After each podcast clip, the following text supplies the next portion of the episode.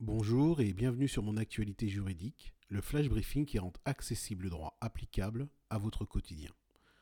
Aujourd'hui, nous parlons de surendettement et particulièrement des conséquences en cas de non-respect d'un plan de surendettement. La question que nous nous posons est la suivante.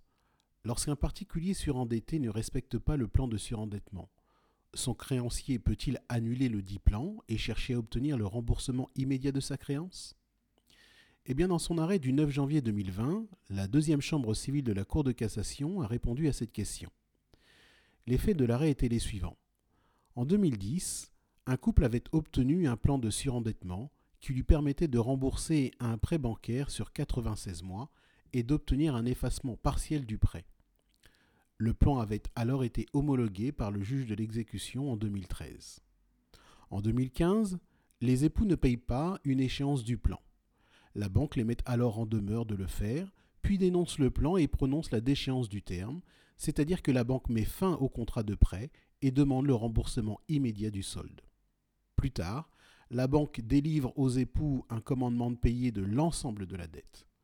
Ceux-ci saisissent alors le juge pour que soit annulé le commandement de payer. La Cour d'appel juge que la procédure de surendettement n'interdit pas à la banque de se prévaloir de la déchéance du terme selon les dispositions du contrat de prêt. En effet, pour la Cour d'appel, un plan de surendettement peut être annulé par la banque si le client ne respecte pas les engagements pris en vertu du prêt bancaire. Eh bien, ce n'est pas l'avis de la Cour de cassation.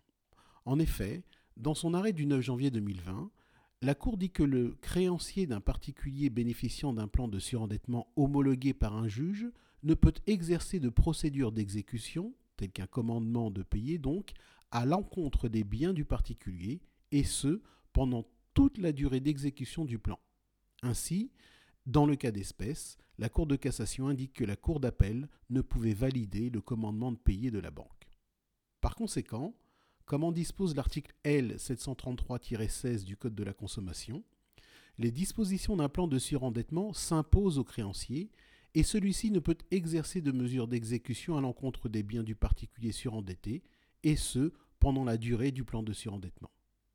Si le créancier veut qu'il en soit autrement, il doit saisir le juge, en l'espèce le juge des contentieux de la protection, pour contester le plan de surendettement. Voilà, c'est tout pour aujourd'hui à mercredi prochain. D'ici là, si ce n'est déjà fait, n'hésitez pas à activer la skill Mon assistant juridique sur votre enceinte connectée, sur votre application ALEXA de votre smartphone ou sur tout autre appareil doté de l'assistant vocal ALEXA, et ce pour obtenir des définitions, de l'information juridique sur vos questionnements, ainsi que des fiches explicatives détaillées.